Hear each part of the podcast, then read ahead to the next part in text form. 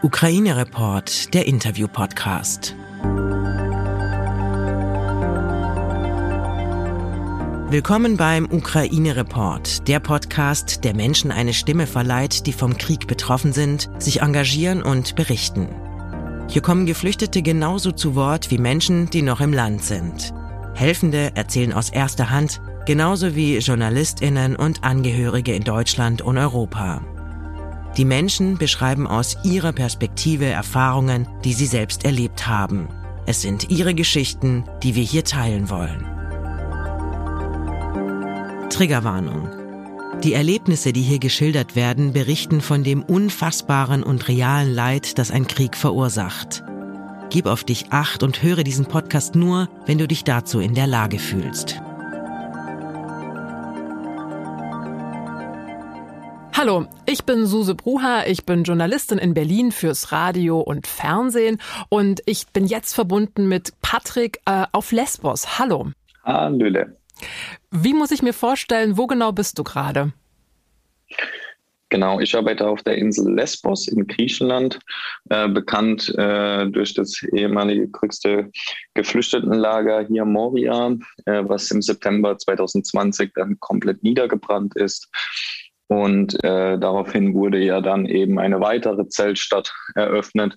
Wir nennen es Moria 2.0. Hier wird es Maboroni Camp offiziell genannt. Und wir betreiben hier vor Ort im Namen von Stelp aus Stuttgart und von Leave No One Behind ein Logistikzentrum und ein Community Center. Heißt, wir verteilen Sachspenden in Form von Kleider, Hygieneartikel, oder andere Gadgets wie Powerbanks äh, an die Campbewohnerinnen und Campbewohner haben aber eben auch ein Anti-Kretzmilben-Programm fürs Camp, was wir anbieten, ähm, weil wir 40 Heißwasserduschen haben, äh, 12 große Waschmaschinen und Trockner und somit praktisch ein Rundumpaket äh, anbieten können. Heißt, wenn jemand Kretzmilben hat, wird er zu uns äh, transferiert wir waschen alle Sachen, er kann duschen, kann die Creme benutzen, die Person und dann ähm, sollte nach einer Woche das Problem gelöst sein. Genau, und du bist ähm, jetzt schon seit vier Jahren in der Geflüchtetenhilfe engagiert und auf, seit anderthalb Jahren, glaube ich, auf Lesbos. Stimmt das? Richtig, genau. Genau. Ja. Und du bist äh, tatsächlich aber jetzt zu Kriegsbeginn äh, in der Ukraine auch direkt in die Ukraine gefahren. Wenn du da mal erzählen kannst, ähm, wie das kam. Genau, also STELP ist eine zivile Hilfsorganisation aus Stuttgart, die eben äh, dort hilft, wo Not und Leid äh, ja, am größten ist und wo wir gebraucht werden.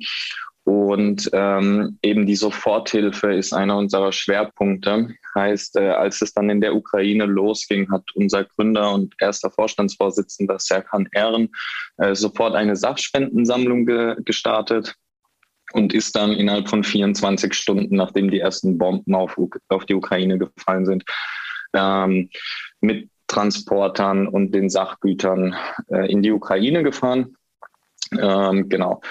Und das ist eben, ne, also Hintergrund ist da, dass in den ersten 24 Stunden, da kann man natürlich auch vieles falsch machen. Das heißt, es kann dann gut sein, dass da eben auch Sachen gesammelt werden, die so jetzt mit der, mit den Bedarfen nicht 100 Prozent übereinstimmen. Ähm, das Gute aber daran ist eben, dass in den ersten 24 Stunden selten irgendjemand reagiert. Von daher ist dann erstmal, egal was ankommt, äh, hilfreich. Und da hat eben Serkan äh, sofort reagiert hat sich auf den Weg gemacht. Wir haben dann äh, in Deutschland mit äh, noch vielen anderen Organisationen, die eben auch ihren Schwerpunkt auf Hilfsgüter haben, äh, ein Netzwerk gegründet. Das ist der Netzwerk Ziviler Krisenstab und haben dann angefangen, Hilfsgüter an die äh, Nachbarländer zu liefern, wie Polen, Rumänien, Ungarn, Moldawien oder auch Tschechisch Republik äh, und haben zunächst unsere Hilfsgüter äh, dorthin geliefert, in die Erstaufnahmezentren. Und Serkan äh, hat dann in der Ukraine eben äh, weitere logistische Strukturen aufgebaut. Äh, nach vier, fünf Tagen war es dann auch an der Zeit für ihn, äh, da kurz Abstand von zu nehmen. Und ich habe ihn dann in der Ukraine abgelöst Ähm, wir sind dann zunächst nach Polen gefahren und haben uns die Erstaufnahmezentren angeschaut, äh, die wir auch beliefert hatten, haben geschaut, äh, wie sind die aktuellen Bedarfe und haben die nochmal an unsere Kolleginnen und Kollegen der anderen Organisationen weitergegeben, sind dann im Anschluss nach Lviv gefahren, Lemberg in der Ukraine, um dort äh, die logistischen Strukturen, die Serkan eben schon angefangen hatte, aufzubauen, weiter auszubauen. Äh, und mittlerweile ist es eben so, dass wir äh, ganz viele Hilfsgüter direkt in die Ukraine nach Lviv liefern und die dann von dort aus ähm, weiter transportiert werden in die umkämpften Gebiete wie Kiew oder äh, Charkiw. Das klingt alles wahnsinnig professionell und irgendwie äh, so sehr durchdacht und, und gut aufgebaut, ähm, weil ihr da ja einfach auch die ganze Zeit schon äh, tätig seid in dem Bereich. Jetzt hast du erzählt, du bist dann selber auch in die Ukraine gefahren. Ähm, lass es uns mal so ein bisschen runterbrechen und du erzählst mal, was du da erlebt hast. Also ihr wart erst in Warschau, was habt ihr da erlebt? Dann seid ihr über die Grenze. Ähm, wie hast du das alles, was hast du, wie hast du das alles wahrgenommen? Also es ist äh, genau ne, an der äh, polnisch-ukrainischen Grenze. Ich muss sagen, es ist wirklich bemerkenswert, äh, was für super gute Strukturen da innerhalb von fünf, sechs Tagen aufgezogen worden sind. Ähm, die Menschen werden direkt in Erstaufnahmezentren untergebracht, kriegen eine Grundversorgung, können da äh, paar Stunden, manchmal auch ein oder zwei Tage dann bleiben und dann werden sie eben weiter transferiert, entweder innerhalb von Polen oder eben durch äh, Mitfahrmöglichkeiten. Also da sind ja auch ganz viele individuelle Personen mit Autos hingefahren, ganz viele Organisationen, die da Busse hingeschickt haben und haben dann eben auch die Menschen, die äh, nach Deutschland wollten, äh, nach Deutschland transferiert. Ähm, also das fand ich sehr, sehr bemerkenswert, weil ich sehe ja auch auf Lesbos, äh, wie man eben sechs Jahre lang genau das Gegenteil davon dem Ganzen machen kann und einfach alles falsch macht, was man nur falsch machen kann. Und klar, es ist natürlich politisch gewollt, dass das hier vor Ort auf Lesbos falsch läuft. Das zeigt ja jetzt diese Situation super gut. Äh, ne, wenn wir wollen, dann ist es für uns absolut kein Problem, zwei bis drei Millionen Menschen in zwei bis drei Wochen äh, ordentlich aufzunehmen innerhalb der Europäischen Union, die entsprechend unterzubringen und auch die bürokratischen Hürden entsprechend äh, zu meistern. Heißt, äh, Arbeitserlaubnisse sofort erteilen, dass sie einen Job anfangen können und lauter so Sachen. Ähm, das Ganze machen wir jetzt super. Hier auf Lesbos haben wir immer noch 2000 Menschen, 80 Prozent da aus Afghanistan. Ähm, und die lassen wir eben weiter in Zelten äh, und unbeheizten Containern leben und auf Dixie-Toiletten gehen. Und hier haben wir auch super viele Frauen und Kids und vulnerable Personen. Ähm, das ist natürlich auch schon äh, erschreckend. Ne? Also so schön wie die Solidarität auf der einen Seite ist, so erschreckend ist es eben auch, wie diskriminierend wir tatsächlich sind. Aber jetzt hier in diesem Fall äh, muss ich schon sagen, ist die Leistung der Regierungen auf jeden Fall echt äh, bemerkenswert. Das Bild vor Ort ist natürlich äh, super krass gewesen. Wir waren zuerst in Polen in dem Aufnahmezentrum. Da wurde auch äh, dringend äh, Hilfe benötigt. Also haben wir uns mit unserem, zuerst haben wir unsere Hilfsgüter dort abgeladen. Wir hatten ja auch Was einige. Was war das genau? Was waren das so für Sachen, weil du gemeint hast, man packt erstmal alles Mögliche ein. Was waren das für Hilfsgüter? Ähm, als wir dann angekommen sind, waren ja schon fünf, sechs Tage vergangen und äh, daher waren wir schon ziemlich gut abgestimmt auf die, auf die Bedarfslisten und haben dann eben angeliefert, was gebraucht worden ist, äh, wie Hygieneartikel, Medikamente, Decken, Kissen ähm, und Lebensmittel, ne? also Konserven, alles, was haltbar ist, Mehl, Salz, Zucker, ähm, Pasta, Reis, so Sachen haben wir dann dort mit angeliefert haben wir dann ausgeladen. Äh, da hat uns auch das polnische Militär bei unterstützt. Also alles echt super gelaufen. Die sind alle mega dankbar für, für die Unterstützung, die wir da anbieten. Und dann konnten wir uns eben mit in die Koordination einbinden, als es äh, um die Verteilung der Menschen ging auf Busse nach Deutschland. Heißt, ähm, FahrerInnen sind gekommen, haben uns, äh, haben sich bei uns registriert, haben uns mitgeteilt, wie viele Plätze sie haben und in welche Ecke sie in Deutschland ungefähr fahren. Und ähm, es sind eben Hunderte von Menschen in, in kürzester Zeit immer wieder in diesem Erstaufnahmezentrum angekommen. Und dann haben wir eben versucht, okay, wer von diesen Menschen möchte nach Deutschland? Haben die auch entsprechend registriert und dann auf die FahrerInnen und auf die Autos verteilt. Ähm, das haben wir dann einen Tag gemacht, haben diese Information an die Partnerorganisation in Deutschland weitergegeben, dass es eben hier einen Bedarf gibt äh, an Unterstützung, an Koordination. Und weitere Teams haben sich dann auf den Weg dorthin gemacht, um da eben zu supporten. Äh, wir haben uns dann auf, äh, am darauffolgenden Tag mit dem Team auf den Weg in die Ukraine gemacht, nach Lviv, haben uns dort äh, mit verschiedenen PartnerInnen vor Ort getroffen haben uns das Logistikzentrum angeschaut, äh, haben da eben entsprechend äh, gesorgt, dass die auch von den Betriebsmitteln ausgestattet sind, heißt Stapler, Schwerlastregale, äh, dass die dort vor Ort einfach sauber arbeiten können und ähm, genau hatten dann eben auch noch einige Medikamente und Hilfsgüter, die zu ganz bestimmten Adressen in Kiew mussten, äh, zu Krankenhäusern. Die haben wir dann dort übergeben und fünf, sechs Tage später hat mich dann die Meldung erreicht, dass die Pakete äh, bei den entsprechenden Kontaktpersonen angekommen sind in Kiew. Heißt, äh, das war natürlich dann uns auch nochmal ein äh, für uns ein Zeichen, die Strukturen stehen, die Strukturen funktionieren und es ist äh, aktuell für uns möglich, in die umkämpften Gebiete zu liefern. Immer noch? Ähm, also jetzt ist ja schon ein bisschen genau. mehr Zeit vergangen. Ist das immer noch möglich? Ja, Genau, das läuft immer noch.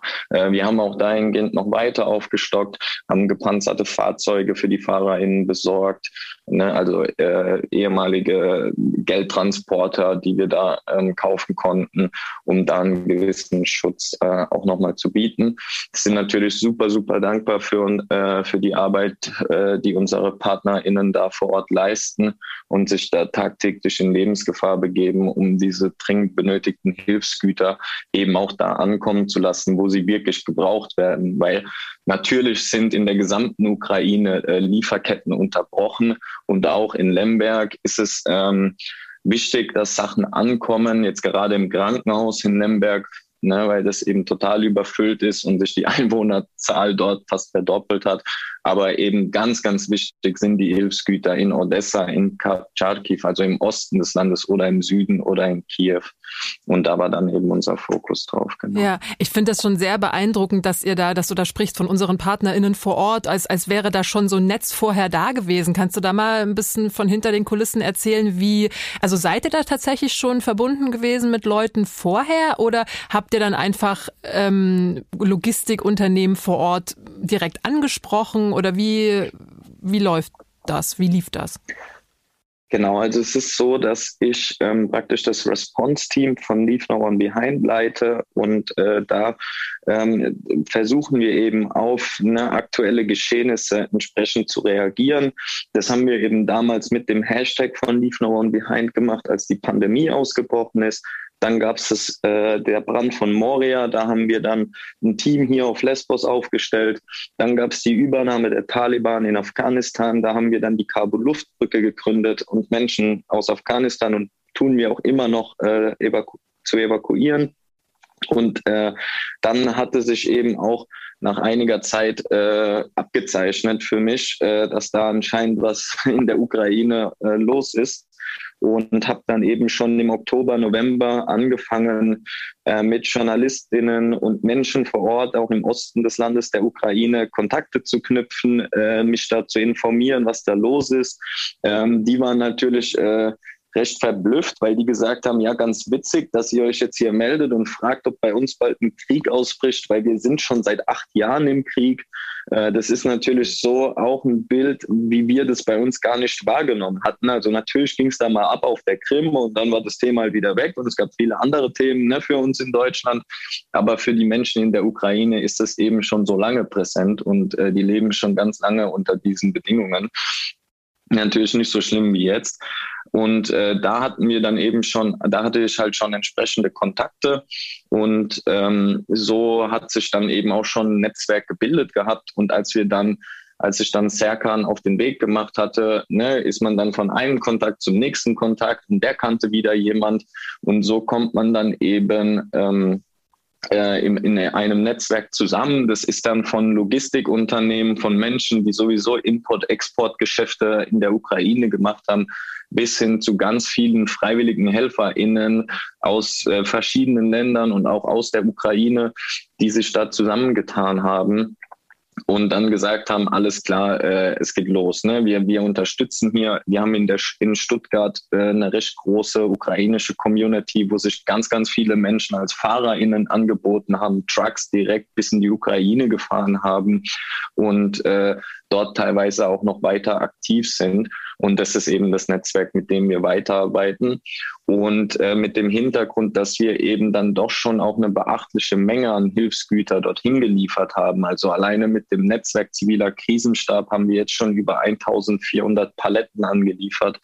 Ähm, über Stelp haben wir nochmal für bis zu 700.000, 800.000 Euro Hilfsgüter zugekauft ähm, plus nochmal, was wir sowieso schon an Spenden erhalten haben, plus was uns Firmen zur Verfügung gestellt haben. Also das geht dann von Metro bis Aldi Süd über Decathlon, äh, die da eben auch ihre Unterstützung äh, bereit erklärt haben.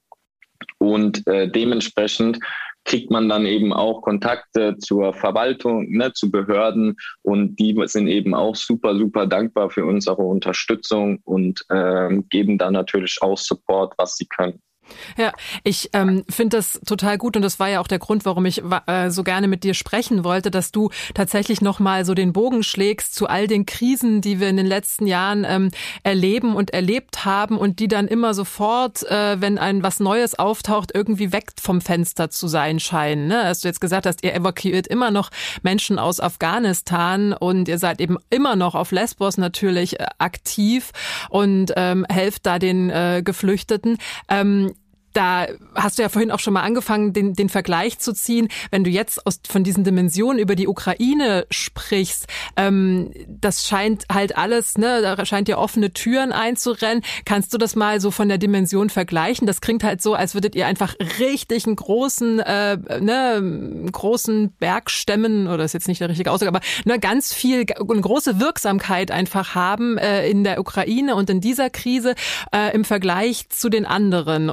ist das nur jetzt mein Eindruck oder ist das tatsächlich so? Ja, äh, das ist nicht nur dein Eindruck, es ist natürlich tatsächlich so. Also klar, ne, als zum Beispiel hier Taliban Afghanistan übernommen haben, da haben wir auch super viele Spendengelder in kürzester Zeit eingenommen. Und ähm, da war auch eine gewisse Solidarität in Deutschland und in Europa da gewesen. Nur deswegen konnten wir dann auch Flugzeuge chartern, äh, um Menschen da rauszuholen. Allerdings äh, also das geht auch, ne, zum einen, also für uns müsste das, was hier gerade passiert, auch ein Wachrüttler sein. Also wir können nicht einfach uns nur feiern für die Solidarität, die wir da an den Tag legen, weil im Endeffekt ist es halt doch, es ist einfach so eine geheuchelte Solidarität. Denn es, ich höre immer wieder so, ja, also selbst JournalistInnen machen das ja, wo ich mich frage, so Leute, was ist da denn los?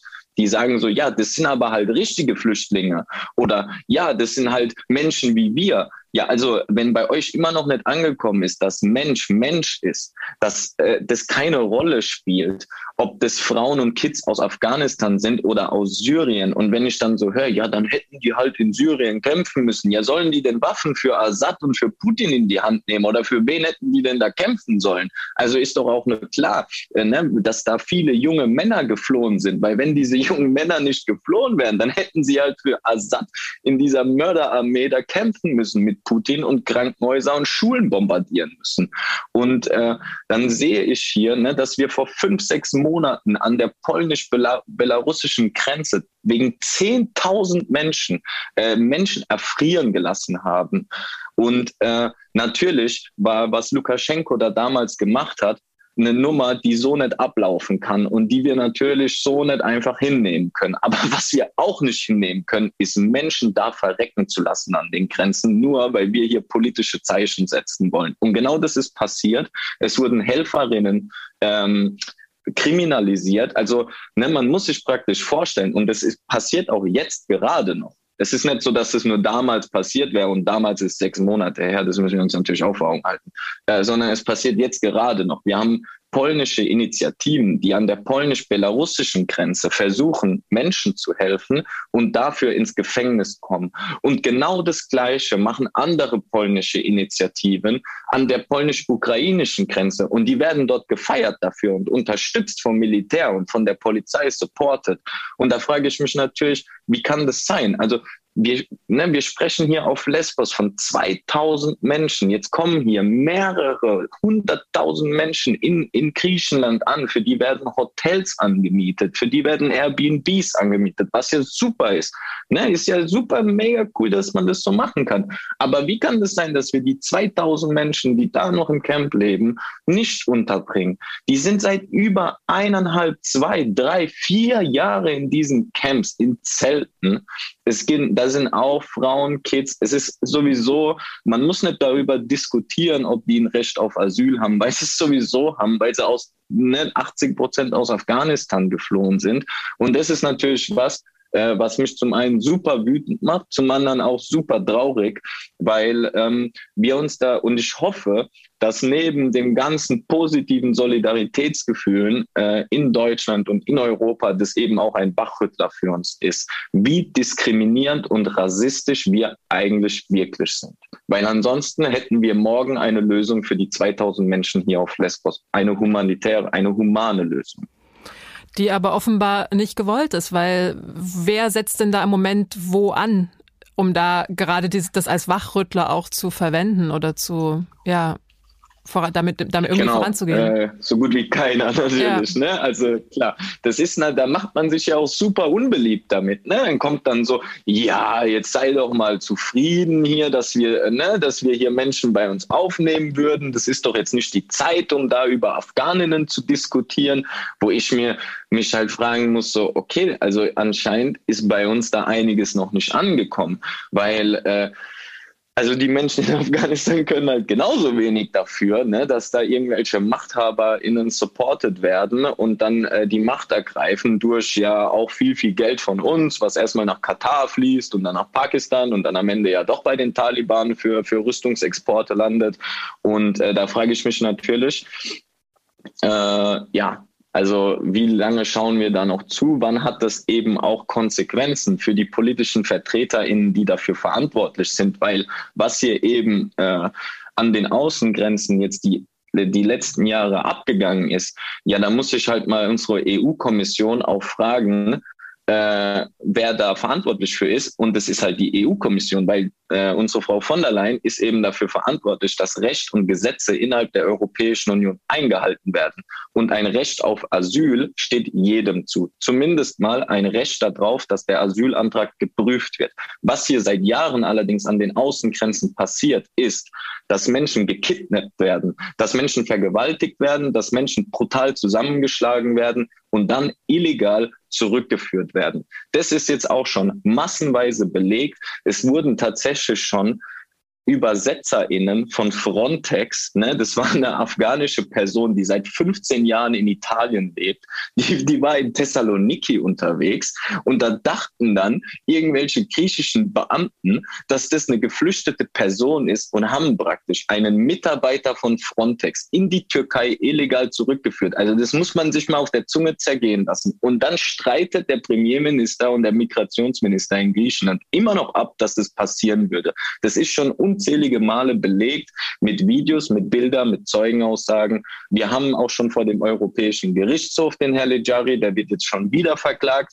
für eine halbe Million Euro. Ähm, da muss er, sollte er irgendwas bezahlen. Mal schauen, wie das dann vor Gericht ausgeht. Also da, da passieren Straftaten, Menschenrechtsverletzungen ohne Ende, nur weil wir ein politisches Signal senden wollen, dass wenn Menschen nach Europa flüchten, machen wir es euch hier so ungemütlich, wie es geht. Und das ist für mich eine Beleidigung unserer Intelligenz, weil das kann ja wohl nicht sein, dass wir so solche Flüchtlingsströmungen, dass das das einzige Mittel ist, wie wir die äh, halbwegs äh, und in den Griff bekommen, indem wir auf Abschreckung und Abschottung äh, setzen. Weil wenn das der Fall ist, dann müssen wir uns natürlich auch nicht mehr, müssen wir auch nicht mehr mit dem Finger in Richtung Türkei zeigen oder in Richtung China zeigen. Patrick, mich, mir fällt es schwer, dich zu bremsen, weil man merkt voll, ne, du bist einfach, ja, nee, wenn du, wenn du da einmal drin bist, dass man merkt so richtig, was da deine Motivation ist, einfach irgendwie so eine Wut auch über diese äh, Ungerechtigkeit, ähm,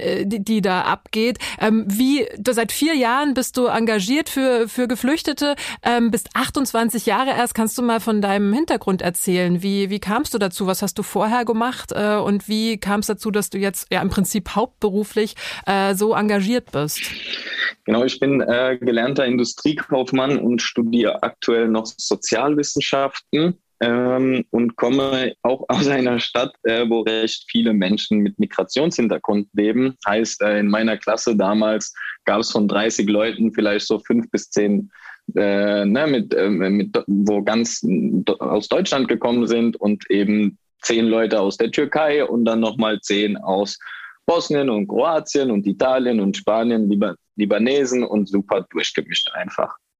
Von daher äh, ist, sage ich mal, diese kulturelle Vielfalt für mich etwas, äh, mit dem ich aufgewachsen bin, was schon immer in meinem Umfeld war. Und auch wenn viele von meinen Freunden da äh, ganz einen unterschiedlichen Background haben und eine unterschiedliche Kultur, haben wir doch am Ende alle das gleiche Mindset. Sonst wären wir ja auch nicht in einem Freundeskreis. Was mir einfach ganz deutlich gezeigt hat, dass wir tatsächlich alle gleich sind. Auch wenn die Erziehung und der kulturelle Hintergrund manchmal ganz verschieden sein kann, heißt es nicht, dass wir äh, da unterschiedliche Denkrichtungen haben. Und ähm, die Menschen, mit denen ich damals aufgewachsen bin, durch ihren Migrationshintergrund, äh, haben die sich immer wie äh, ne, eine, eine äh, das war praktisch die Gesellschaft am Rande der Gesellschaft. Und genau das Gleiche ähm, ist es eben auch mit den Menschen, mit denen ich hier zusammenarbeite. Durch diese prekäre Lage, in der die schutzsuchenden Menschen sich befinden, sind sie eben auch automatisch äh, am Rand der Gesellschaft. Und ähm, das hilft mir natürlich super im Umgang hier mit den Menschen vor Ort. Äh, und dann ist eben auch noch ein Hintergrund gewesen. Ne? Ich habe da natürlich auch jahrelang zugeschaut und nicht wirklich aktiv geworden, mich aber eben über die ganzen Dinge äh, aufgeregt und war damit sehr unzufrieden. Und äh, war dann eben mit der Situation konfrontiert, dass meine Mama kommt ursprünglich aus Kroatien und die kroatischen Grenzbeamten sind da ja auch wirklich eine Katastrophe, äh, was die da abliefern. Also ähm, prügeln eben die Menschen gewaltsam äh, zurück nach Bosnien. Ist ja jetzt mittlerweile auch hier durch ARD-Berichte belegt und alles drum und dran und konnte das dann zunächst gar nicht glauben, weil äh, eigentlich will ja äh, Kroatien hier noch das Schengen-Abkommen unterschreiben und dachte mir dann so, wie kann das denn sein? Wieso sollten die das denn machen, diese ganzen Menschenrechtsverletzungen? Weil A, die Menschen wollen ja sowieso nicht in Kroatien bleiben, die da wollen ja da eigentlich nur durchlaufen. B, die Kroaten wollen ja hier das Schengen-Abkommen unterzeichnen, macht doch irgendwie keinen Sinn. Bin dann, äh, habe mich dann eben mit dem Roten Kreuz in Bosnien in Verbindung gesetzt und habe eine Sachspendensammlung gemacht äh, nach Bedarfen, die die mir durchgegeben haben und bin dann zu denen rübergefahren und habe da dann eine Zeit lang mit denen in verschiedenen Camps gearbeitet vor Ort und habe dann eben selbst erlebt, wie im Dezember Menschen äh, in Unterwäsche, nur noch in Boxershorts äh, zurückgekommen sind äh, aus Kroatien, äh, dort von kroatischen Grenzbeamten zusammengeprügelt worden sind. Die haben alles abgenommen bekommen, die Kleidung wurde verbrannt und dann hat man sie zurück nach Bosnien geschickt. Ähm, das war dann so der Anstoß für mich, wo ich gesagt habe, okay, äh, hier möchte ich mehr machen, hier möchte ich mich mehr beteiligen. Ähm, hier passieren Dinge, die so rechtlich äh, nicht, nicht laufen dürften, was ganz einfach Konsequenzen haben muss für verantwortliche Personen und äh, habe dann nach Organisationen gesucht, die transparent sind, wo man sieht, was mit den Spendengeldern passiert und wo eben auch die Spendengelder wirklich bei den Menschen ankommen und nicht äh, zu 40 Prozent oder, oder mehr in äh, Verwaltungsstrukturen und teure äh, Büroeinrichtungen investiert werden. Dann bin ich auf Stelp aus Stuttgart gestoßen, habe mich mit denen in Verbindung gesetzt ähm, und dann dort begonnen als Volunteer, war dann äh, auf verschiedenen Einsätzen mit denen gewesen und war dann öfters in Griechenland und irgendwann haben sie mir dann äh, die Verantwortung für die Projekte in Griechenland übertragen und mittlerweile heute bin ich zweiter Vorstandsvorsitzender bei Stelp. Äh, gleichzeitig habe ich eben äh, auch um äh, das Thema, weil es geht ja nicht nur um die Soforthilfe und Nothilfe, sondern es geht ja auch um das Thema Aufklärung. Also genau das ist ja das Problem, dass einfach sehr, sehr viele Menschen auch gar nicht wissen, was da wirklich passiert, was Frontex zum Beispiel eigentlich ist äh, und wie gefährlich das Ganze ist. Und äh, habe dann mit einer anderen Organisation, mit dem Aachener Netzwerk, eine Wanderausstellung konzipiert, äh, für die ich die Projektleitung innehabe, äh, mit dem Thema die Menschenrechte an den EU-Außengrenzen Anspruch und die Wirklichkeit. Und äh, diese Wanderausstellung tourt eben bundesweit an Schulen. Die kann von Schulen für Projektwochen angemietet werden. Und dort erklären wir eben äh, ganz simpel, äh, was denn eigentlich an den Außengrenzen abgeht und nehmen eben auch solche Vorurteile auf, wie warum kommen nur junge Männer, Wieso hat jeder Geflüchtete ein Smartphone?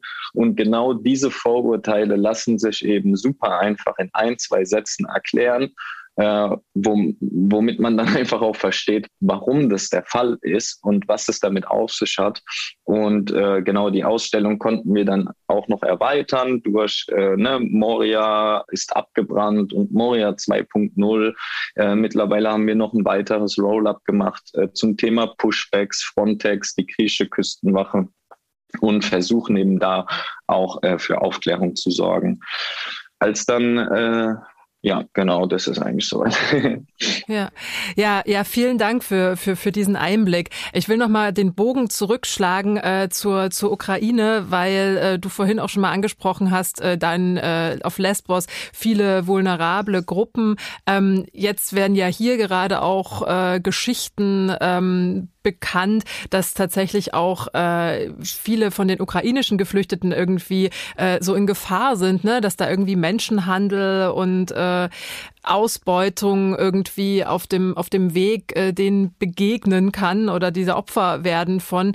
Ähm, wie wie betrachtest äh, du das? Wie wie kann dem irgendwie Einhalt geboten werden? Weil ja, auf der einen Seite gibt's viel Unterstützung für ukrainische Flüchtling, Flüchtende und äh, es sind natürlich so viele, dass das irgendwie auch ein bisschen aus dem Ruder läuft gerade. Genau, also das ist natürlich äh, super gefährlich. Äh, auch dahingehend muss man äh, einfach achtsam sein. Gerade jetzt äh, hier bei der, bei der, äh, wenn es darum geht, Menschen in andere Länder zu transferieren und dann so super viele äh, individuelle Personen mit ihren Autos da ankommen. Es scheint auch schon Fälle davon gegeben zu haben, dass eben Kinder verschwunden sind.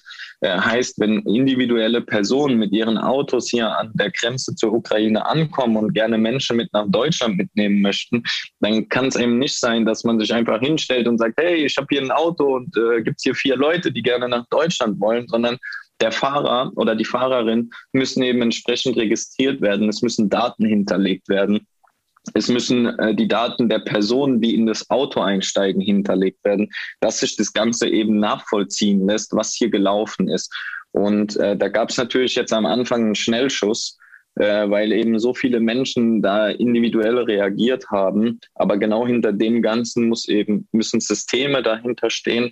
Und das Gute ist natürlich jetzt auch, dass eben entsprechende Firmen und Softwareentwickler sich hier angeboten haben, äh, diese Systeme aufzubauen, so wie zum Beispiel Salesforce, wo da jetzt gerade dabei, äh, ne, hat mittlerweile schon eine App entwickelt, um genau diese Fahrten zu koordinieren und eben auch entsprechende äh, Sicherheitsdinger äh, in diese App eingebaut, dass sich das alles nachvollziehen lässt äh, und dann nicht einfach so Menschen verschwinden können. Mhm. Vielen Dank äh, für diesen Einblick auch noch.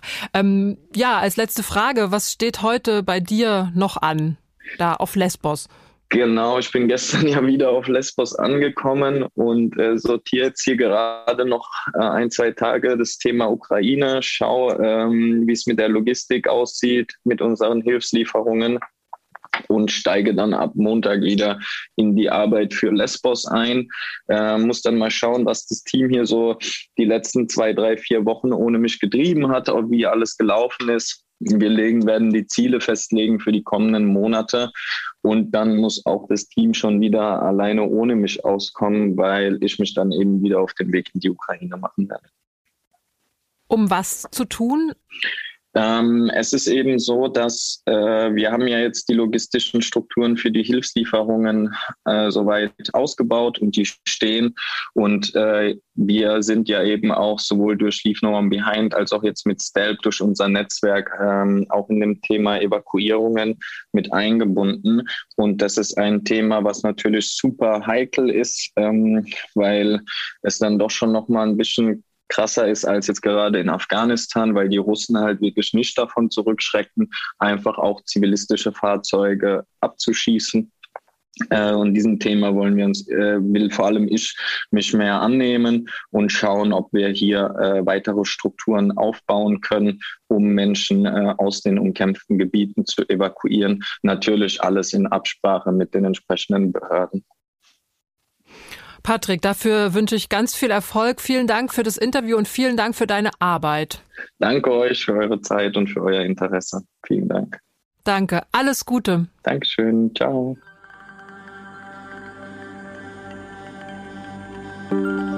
Wenn du etwas tun möchtest, dann informier dich bei renommierten Organisationen. Dort findest du Anregungen, wie du dich engagieren kannst. Oder erkundige dich auf offiziellen Seiten deiner Stadt, an welchen Orten gerade Hände gesucht werden. Ukraine Report ist ein Interview-Podcast von Podimo.